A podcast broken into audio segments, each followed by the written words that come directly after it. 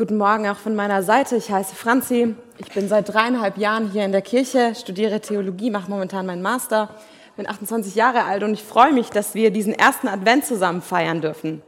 Danke dir, Philipp, für die äh, Predigt. Das war jetzt eher Textlesung advanced, äh, zwischen den Texten hin und her zu springen. Aber ich hoffe, dass wir heute so einen Rundumschlag auch machen können, was es bedeutet, dass, ähm, was wir heute feiern, auf was wir zugehen an Weihnachten. Wir haben am Anfang das Lied gesungen, macht hoch die Tür. Und dort heißt es dann, macht hoch die Tür, die Tor macht weit, es kommt der Herr der Herrlichkeit, ein König aller Königreich. Und wer vielleicht bei der Textlesung aufmerksam gefolgt ist, dieses Königsmotiv, das zieht sich durch die Texte hindurch.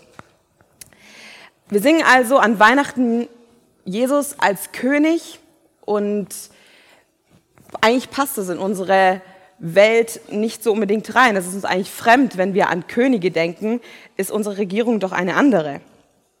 Und letzte Woche haben wir uns angeschaut, was es bedeutet, dass Jesus als Sohn Abrahams gekommen ist, was bedeutet, dass Gott ein treuer Versprechen gibt, dass er segnen möchte. Und heute soll es darum gehen, was bedeutet es, dass Jesus als Sohn Davids gekommen ist, dass er als König gekommen ist und ewige Gerechtigkeit damit einhergeht. Wir haben bei dem vielleicht Sohn Davids, Jesus als der Sohn Davids, das sagt uns unbedingt nicht heute etwas, aber das hat für die Menschen im, im ersten Jahrhundert, als Jesus eben in diese Welt kommt, hat es etwas abgerufen. Das hat für die Leute was bedeutet, das hat denen was gesagt. Und zwar ist David der berühmteste, der bedeutendste König Israels gewesen. Er ging als guter, als gerechter König in die Geschichte ein. Und für eine Person aus der Bibel erfahren wir relativ ausführlich über David, was er getan hat, wer er war. Wir erfahren über ihn, dass er circa 1000 vor Christus gelebt hat, dass er 40 Jahre lang ein König über das Volk Israel war und dass er ein guter König war. Er wird uns in der Bibel als ein sehr mutiger junger Mann vorgestellt, der zuerst als Hirte seine Herde gut beschützt und sie vor wilden Tieren verteidigt. Er wird uns als Kämpfer vorgestellt, der es mit Feinden aufnimmt. Und die Geschichte mit dem Riesen Goliath ist bekannt, wo David als junger Mann den Feinden entgegentritt und Israel zur Freiheit verhilft. Wir lernen ihn als sehr sensiblen jungen Mann kennen, der Lieder schreibt, Psalmen schreibt, der, bevor er König wird, im Palast als eine Art Musiktherapeut äh, Harfe spielt. Und wir lernen ihn aber auch als Mann kennen, der Fehler machte, der Schwächen hatte. Er schwängert die Frau seines Herrführers und dem noch nicht genug. Er lässt diesen dann umbringen, weil sein Plan nicht aufgeht.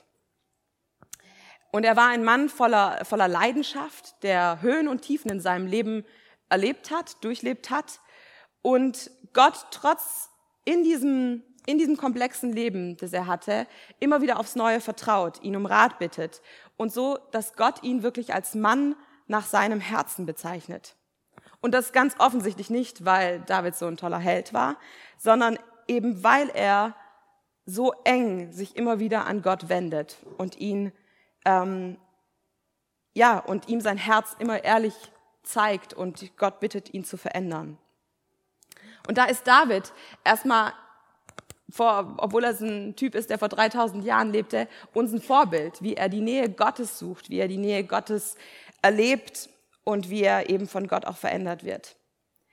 Und diese enge Beziehung von David zu Gott wird auch darin sichtbar, dass David will Gott irgendwie, will Gott etwas beweisen, auch seiner Treue und seiner Liebe und bittet Gott darum, dass er ihm einen Tempel bauen darf.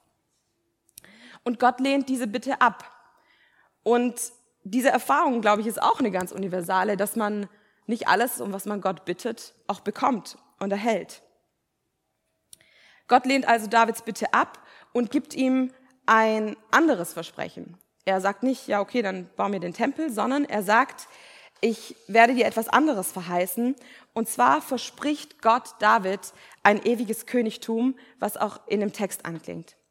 Gott sagt zu David, dein Königshaus und deine Königsherrschaft werden für immer vor mir Bestand haben. Dein Thron wird für alle Zeiten feststehen. Und dann ist es uns relativ lang auch so die Antwort von David auf dieses Versprechen überliefert.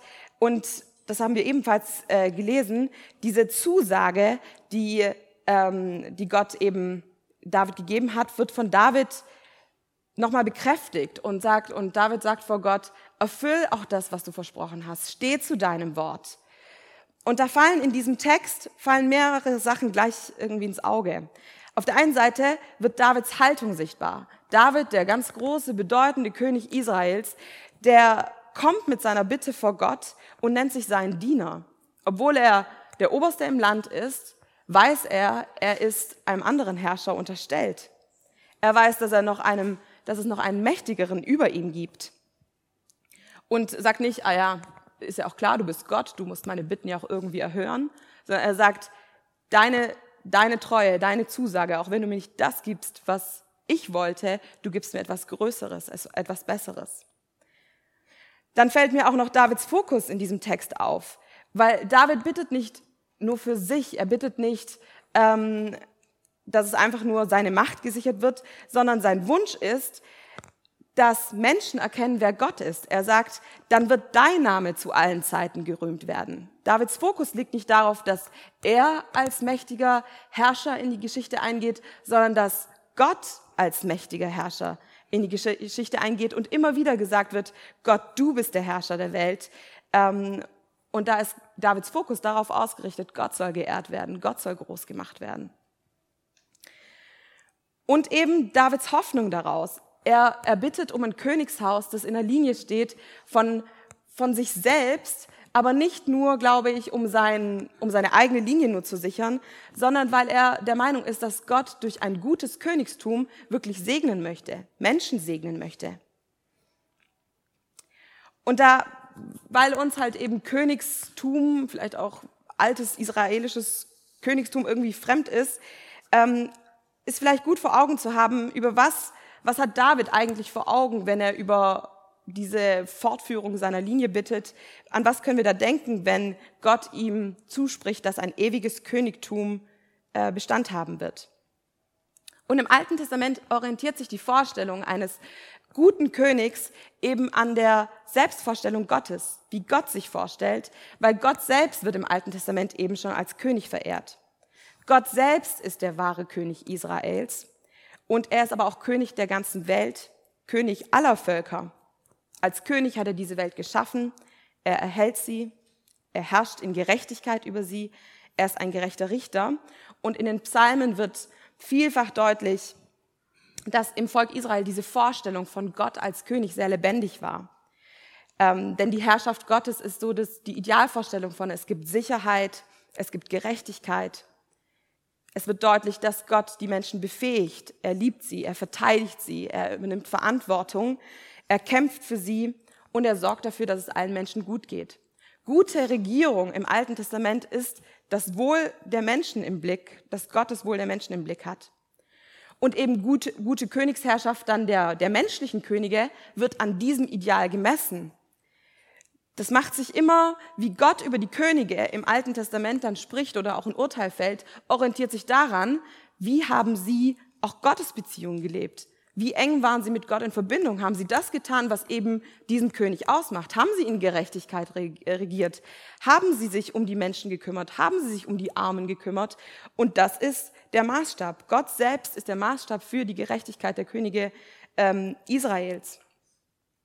Wenn also David um ein ewiges Königtum bittet, dann bittet er um eine gute Regentschaft, um Gerechtigkeit, die herrschen soll um Segen und nicht nur um die Fortführung seiner Linie. Weil ich glaube, David, dem war bewusst, dass wenn er in seine eigene Familie blickt, das mit der Thronnachfolge nicht so eine leichte Kiste werden wird, weil er hat so viele unterschiedliche Söhne, da bringt der eine den anderen um, da ist auch nicht so ganz klar, wer wird eigentlich Herrscher werden. Ähm, und ich glaube, ihm war durchaus bewusst, dass es nicht dass der Segen nicht darin liegt, dass einfach nur ein Sohn von ihm der nächste König wird, sondern der Segen wird nur darin fortgeführt, wenn Gott das Königstum mit seiner Gerechtigkeit füllt. Gott gibt also David dieses Versprechen, dass David Hoffnung haben darf, dass eben Davids, dass dieses Leben, dass sein Versprechen nicht dabei endet, dass er in die nächste Generation blickt und ähm, das nicht gut aussehen darf, sondern er gibt ihm die Hoffnung, David, du darfst einmal eines Tages ganz in Ruhe sterben, weil ich bin der Herrscher dieser Welt und ich werde diese Herrschaft fortsetzen und ich werde einen König auch wieder einsetzen, der in deiner Linie steht. Und da war für mich so auch in der Vorbereitung, hat mich das irgendwie fasziniert, diese, diese Beziehung von David und Gott, die uns da geschildert wird, weil David auch so, ja, so mutig irgendwie vor Gott tritt und Gott um etwas bittet und auch nicht dann sich enttäuscht und frustriert zurückzieht, wenn Gott ihm nicht das gibt, was er will, sondern ihm etwas zusichert, was darüber hinausgeht. Ähm, auf der anderen Seite wirkt es auch irgendwie anmaßend, was David hier macht, finde ich. So, er, ja, er möchte irgendwie so ein ewiges er fordert etwas ein. Er pusht eigentlich Gott in die Position, dass Gott ihm auch irgendwie eine Zusage machen muss. Und ist, und dann eben diese Vorstellung, dass er dieser Herrscher ist von diesem, von diesem Volk und trotzdem sich einem größeren Herrscher eben unterstellt, unterstellt weiß. Und da dachte ich so, bin ich mir eigentlich dessen in meinem Alltag so bewusst, diese Größe Gottes, die David schon vor Augen hatte, dass Gott dieser Herrscher dieser Welt ist und ähm, ich trotzdem voll ihn um alles bitten darf und diese Beziehung pflegen darf. Und aus der fortlaufenden Geschichte nach David wissen wir, äh, Davids Königtum hatte nicht ewig Bestand. Ähm, nach David teilt sich dann das Reich, äh, viele Könige wenden sich von Gott ab. Dann kommt irgendwann das babylonische Exil und die Menschen haben gar keinen König mehr. Und die Menschen nach David, die erleben nicht diese ungebrochene Königsherrschaft, um die David vielleicht gebeten hatte. Und was ist dann mit diesem Versprechen eigentlich, das Gott gegeben hat, dass sein Königtum ewig Bestand haben wird? Die Menschen nach David wissen von dieser Zusage, die ist aufgeschrieben, die wird auch rezipiert, die ist da. Sie erleben es nicht immer und trotzdem füllt sich diese Hoffnung ganz neu, dass Gott sein Versprechen wahrmachen wird in den Propheten, weil da kommen Verheißungen Gottes wieder auch neu auf, die auf einen ganz bestimmten König hindeuten. Was wir dann zum Beispiel in Jesaja gesehen haben, wo, wo steht, bald wird ein König kommen, der, der gerecht regiert und seine Minister werden dem Recht Geltung verschaffen. Und ich finde es schön in diesen Versen, wie so ausgedrückt wird, ausgedrückt wird wie, wie wohltuend gute Regentschaft ist, wie wie lebensspendend es ist, wenn Gerechtigkeit regiert, wenn Recht Geltung verschafft wird. Und dass es einmal einen König geben wird, der das erfüllen wird, der das machen wird, dass es wieder gut wird. Und es weist auch darauf hin in dieser Phase, dass Gottes Versprechen nie da endet, wo Menschen nicht das tun, was er wollte. Und Gott verheißt seinem Volk durch die Jahrhunderte hindurch, dass er zu seiner Zusage treu stehen wird, dass ein neuer König kommen wird, der, der gerecht regieren wird und dass dieses Königtum, das in David seinen Anfang nimmt, dass er das fortsetzen wird. Und diese neue Königsherrschaft wird wieder durch Gerechtigkeit und Segen charakterisiert werden, weil es eben Ausdruck von Gottes eigenem Herzen ist ähm, und seine eigen, eigene Sehnsucht ist. Und dann tausend Jahre nach David bricht Weihnachten in, in diese Welt hinein. In einer Zeit, in der dieses blühende Königtum, das David gelebt hat, Vergangenheit ist und die Römer die verhassten Herrscher im Land sind, da begegnet einer jungen Frau Gott und er gibt ihr eine Verheißung.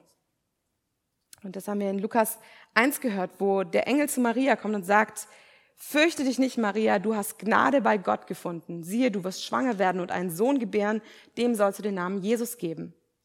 Der wird groß sein und Sohn des Höchsten genannt werden, und Gott, der Herr, wird ihm den Thron seines Vaters David geben. Und er wird König sein über das Haus Jakob in Ewigkeit, und sein Reich wird kein Ende haben. Wir lesen manchmal ganz schnell über so Texte hinweg, aber das Krasse, was hier eigentlich ist, ist, dass hier ein Versprechen eingelöst wird, was tausend Jahre vorher gegeben wurde. Und diese Texte liegen auch in ihrer Abfassung Jahrhunderte auseinander. Tausend Jahre später löst Gott ein Versprechen ein, dass Jesus dieser verheißene König ist, den David, um den David gebeten hatte. Dass einer kommen wird, dessen Reich wirklich kein Ende haben wird. Und es muss für Maria in dem Moment so verrückt gewesen sein, diese Erfahrung, dass ihr gesagt wird, das Baby, das sie im Bauch trägt, ist Träger dieser Verheißung. Dass das Baby in ihrem Bauch dieser Herrscher sein wird, dessen Reich kein Ende haben wird. Und in der politischen Situation, in der sie auch steckt, in dem Land, in dem sie lebt, da könnte das vielleicht gar nicht weiter weg von der Realität gewesen sein, von ihrem Gefühl her. Jesus als Sohn Gottes ist Erfüllung dieser Bitte, die ein einzelner Mann tausend Jahre vorher gebetet hat. Und wie sich das dann in den Jahrhunderten ähm, immer wieder gezeigt hat, wie Menschen sich danach ausstrecken, wie Gott immer wieder diese Verheißung gegeben hat. Es beginnt ein neues Königtum und das steht in der Linie aber von diesem König David. Jesus ist also der verheißene König, der in ewiger Gerechtigkeit regieren wird. Das feiern wir an Weihnachten, dass er gekommen ist. Und er wird dieses wahre Königtum, das sich durch die Zeit zieht, wieder neu füllen und zum Leben erwecken. Und im Neuen Testament wird auch deutlich, an dieses Königtum waren wiederum ganz bestimmte Erwartungen geknüpft.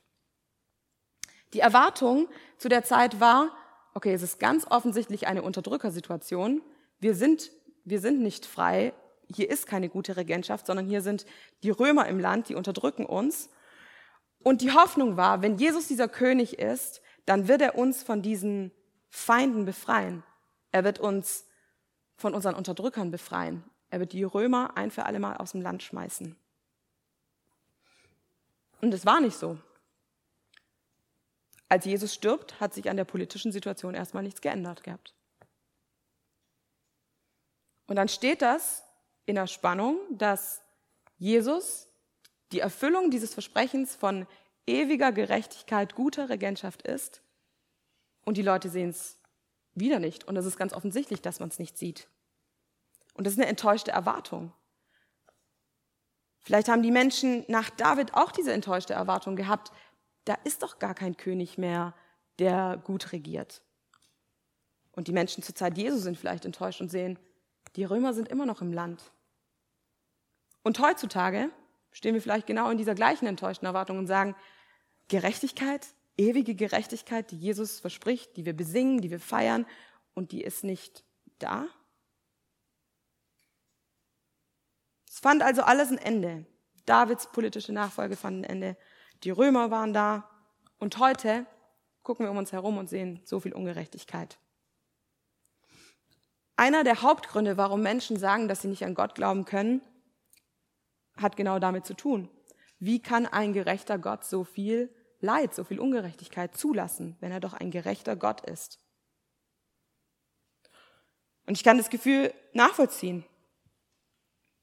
So viel Ungerechtigkeit und Armut in dieser Welt und ich finde gerade auch in so einer kuscheligen Weihnachtszeit steht es nochmal in so einem krassen Kontrast auch. Ewige Gerechtigkeit steht noch aus? Steht in ihrer ultimativen Erfüllung aus? Und darauf gibt es keine einfache Antwort. Wir haben also in Weihnachten ein eingelöstes Versprechen. Jesus ist gekommen, das hat er verheißen, das ist eingetreten. Und wir haben aber auch noch ausstehende Versprechen, denn manche Dinge sind noch nicht so, wie sie sein sollen.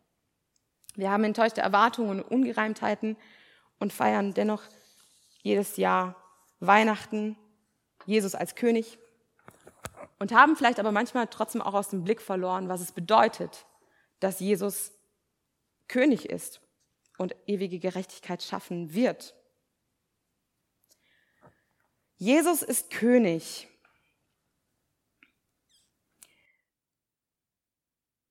Wenn du nicht gerade eine Schwäche für den Klatsch und Tratsch der englischen Königsfamilie hast, ähm, dann ist, glaube ich, Monarchie etwas, was wir noch nicht mal positiv besetzen. Wir leben in einer Demokratie, finden das gut so, ich für meinen Teil. Wir wählen unsere Regierung selber, auch wenn die momentan Findungsschwierigkeiten hat. Wir wollen mitbestimmen. Wir, wir entscheiden, was wir machen. Wir wollen daran beteiligt sein, wie wir regiert werden. Uns einem absoluten Herrscher unterzuordnen, das ist ein Konzept, das lehnen wir in der Regel ab. Mm, es scheint zum einen ein Eingeständnis meiner Unselbstständigkeit oder Unmündigkeit zu sein. Ähm, aber auch wenn wir in die Geschichte gucken, ist eben bei weitgehend allen absoluten Herrschern so ein eklatanter Machtmissbrauch da, dass es auf jeden Fall auch eine berechtigte Anfrage ist zu sagen, warum sollte eine Person irgendwie ein Land regieren und zu bestimmen und bestimmen, wie das da zu laufen hat.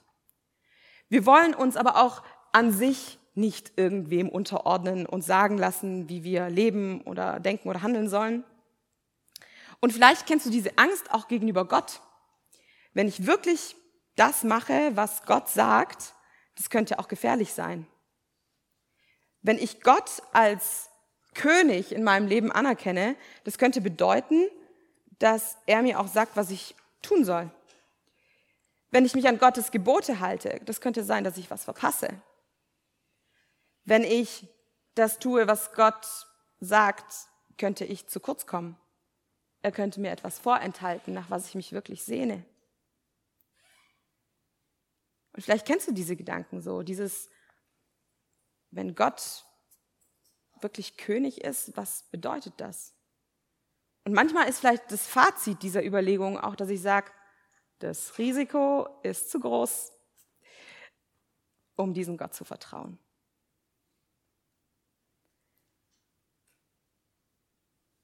Also bin ich lieber selber König meines Lebens und versuche mir all die Dinge, nach denen ich mich sehne, selber zu garantieren. Ich sehne mich nach Freiheit. Ich sehne mich nach Liebe. Ich sehne mich nach Sicherheit. Ich sehne mich nach Gerechtigkeit. Und das nicht nur in meinem ganz persönlichen Leben, sondern auf einer ganz, ganz großen Skala. Und vielleicht bin ich dann nicht die Einzige im Raum, die dann merkt, in all diesen Garantieren von den Dingen, nach denen ich mich sehne, dass ich sie mit all dem, was ich mache, gar nicht garantieren kann. Und dass ich so oft frustriert bin über die Ungerechtigkeiten in dieser Welt und meiner eigenen Hilflosigkeit ihr gegenüber. Wir sehen uns nach Gerechtigkeit und sind angesichts der großen Verantwortung, diese herzustellen, so überfordert. Wir sehnen uns nach Sicherheit und können sie nicht garantieren und wir sehnen uns nach Frieden und schaffen es in dieser Welt kaum, ihn zu schaffen. Und dann sind wir vielleicht doch wieder an dem Punkt, wo wir sagen, Gott, mach doch mal. Siehst du nicht? Hier Ungerechtigkeit, hier Unfrieden, hier Krieg, Und wir kommen, glaube ich, sehr, sehr schnell so vor Gott, auch in der Weihnachtszeit, und bitten ihn und weisen ihn auf Sachen hin, die wir brauchen, die Not, die wir sehen. Und vergesse vielleicht selber manchmal, was es bedeutet, wenn Jesus der König ist und nicht ich der König bin, der dem Untertan sagt, hier, das hast du zu tun. In der Erzählung von C.S. Lewis ähm, zu Narnia gibt es den Löwen Aslan. Ähm, der, Löwe, der Löwe Aslan ist der König dieses Reiches. Und einer seiner Untertanen wird gefragt, ist es sicher, diesem König zu vertrauen, denn ich habe Angst vor Löwen. Und der Untertan sagt dann, natürlich ist man nicht sicher vor ihm, er ist, er ist er ist ein Löwe, er ist König. Du bist nicht sicher vor ihm. Aber er ist gut. Er ist nicht sicher, aber er ist gut. Und das passt vielleicht ein Stück weit wirklich auf Jesus. Gott gibt es nicht zu meinen Bedingungen. Gott gibt es auch nicht zu deinen Bedingungen. Gott ist nicht in der Position, deine und meine Erwartungen zu erfüllen. Nicht die von David, nicht die von Jesu Zeitgenossen und nicht die von mir. Warum nicht? Weil er eben der König ist. Ist das eine schlechte Nachricht? Ich glaube nein, weil er eben gut ist und uns liebt. Die schlechte Botschaft ist vielleicht, dass wir nicht Herrscher dieser Welt sind. Obwohl das vielleicht eben nicht so eine schlechte Nachricht ist, wenn wir in die Geschichte gucken. Die gute Botschaft ist, dass Jesus der beste König ist, den man sich vorstellen kann. Weil er sprengt die Idealvorstellung von König sein. Gott sprengt auch die Kategorien von gutem Königtum im Alten Testament und stellt sich selber als König vor, der die Menschen liebt, der sein Leben für diese Menschen gibt, der als ihr König ihnen dienen möchte. Und Jesus hat selber gesagt, ich bin gekommen, um zu dienen, der sie als ihr König befreien möchte und der sie als ihr König an allem teilhaben lassen möchte, was Königskindern an Rechten zusteht.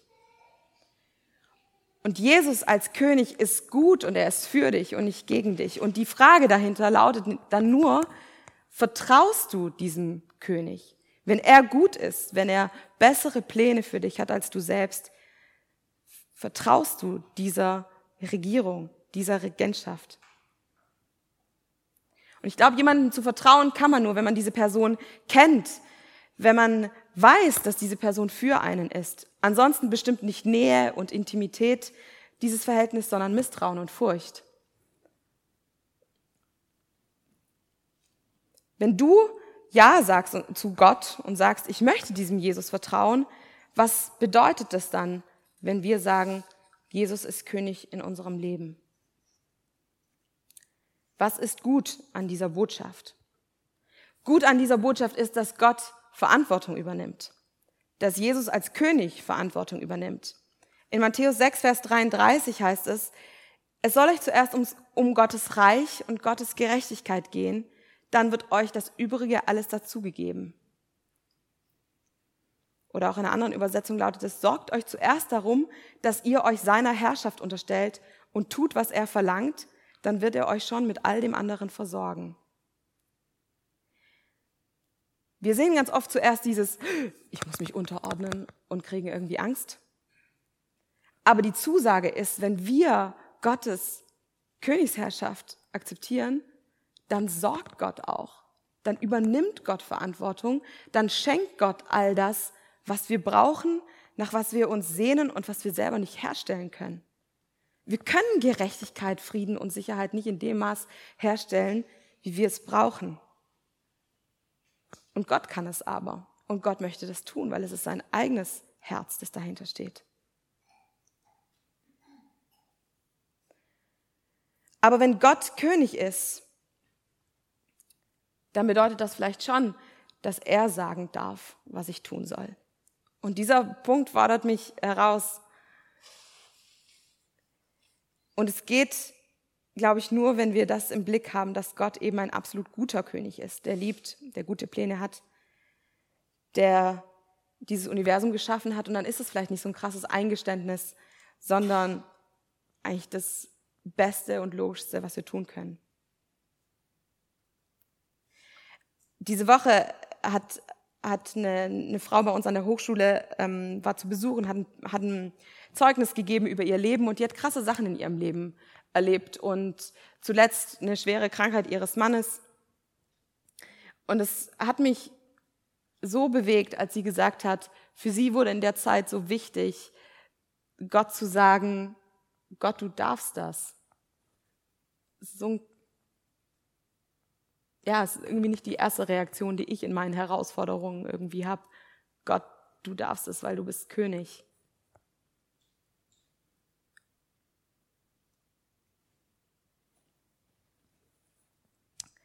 Ja, das, das bleibt, glaube ich, auch da eine Herausforderung zu sagen, was bedeutet es für mich persönlich, dass ich sagen darf, wenn du mein König bist, dann machst du die Ansage, nicht ich.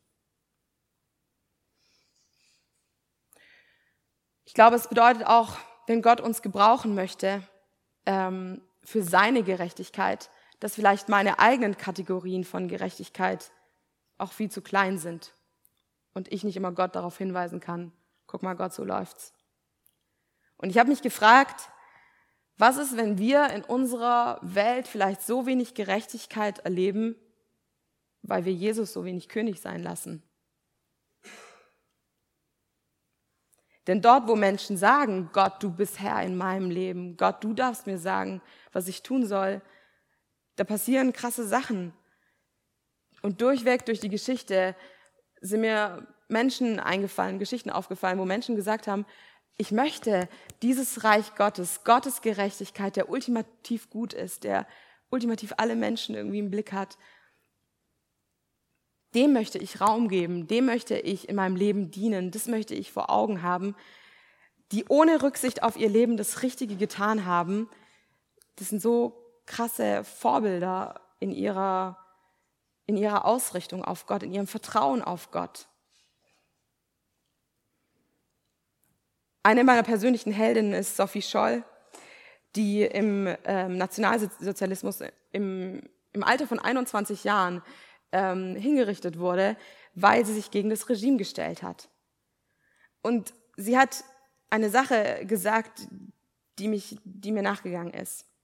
Sie sagt, wie könnten wir von einem Schicksal erwarten, dass es einer gerechten Sache den Sieg gibt? Wie könnten wir in dieser Welt denken, dass Gerechtigkeit regieren soll, wenn sich kaum einer findet, der sich ungeteilt einer gerechten Sache opfert? Wie soll das aussehen? So ein herrlicher Tag und ich muss gehen. Aber was liegt an meinem Leben, wenn, oder was liegt an unserem Leben, wenn wir es mit unserem Tod schaffen, Tausende von Menschen aufzurütteln und wachzurütteln? Sie war sich so sicher, dass sie nicht umsonst stirbt, sondern sie stirbt für eine gerechte Sache. Sie schafft mit ihrem Leben nicht die Ungerechtigkeit aus, aus, dem, aus, aus dieser Welt.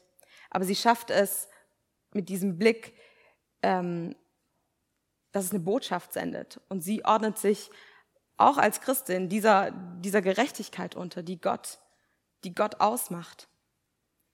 Und diese Furchtlosigkeit und ihre Überzeugung ist für mich so eine krasse Inspiration und Herausforderung. Und da frage ich mich, da frage ich dich, lassen wir uns von Gott herausfordern, in, in dieser Welt uns ganz praktisch für Gerechtigkeit einzusetzen, in dem Vertrauen und in der Perspektive, dass Gott einmal ewige Gerechtigkeit herstellen wird, aber vielleicht im Hier und Jetzt mit uns beginnen möchte. Ich weiß nicht, wo du da gerade stehst. Vielleicht im ständigen Machtkampf, wer in deinem Leben das Sagen hat. Ist Jesus in deinem Leben König oder bist du Alleinherrscher in deinem Kosmos und findest das gut?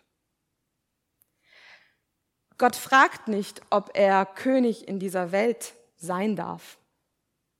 Er sagt einfach, dass er es ist. Und das hat Menschen auch zu allen Zeiten in dieser Menschheitsgeschichte geärgert. Gott fragt aber dich, ob er König in deinem Leben sein darf. Und das nicht, weil er dich unterdrücken will, sondern weil er das Beste für dich möchte. Und König in deinem Leben kann er nur sein, wenn du glaubst und vertraust, dass er es gut meint. Und nicht, wenn du dich vor ihm fürchtest und Angst hast, dass er dir etwas sagt, was für dich nicht passt.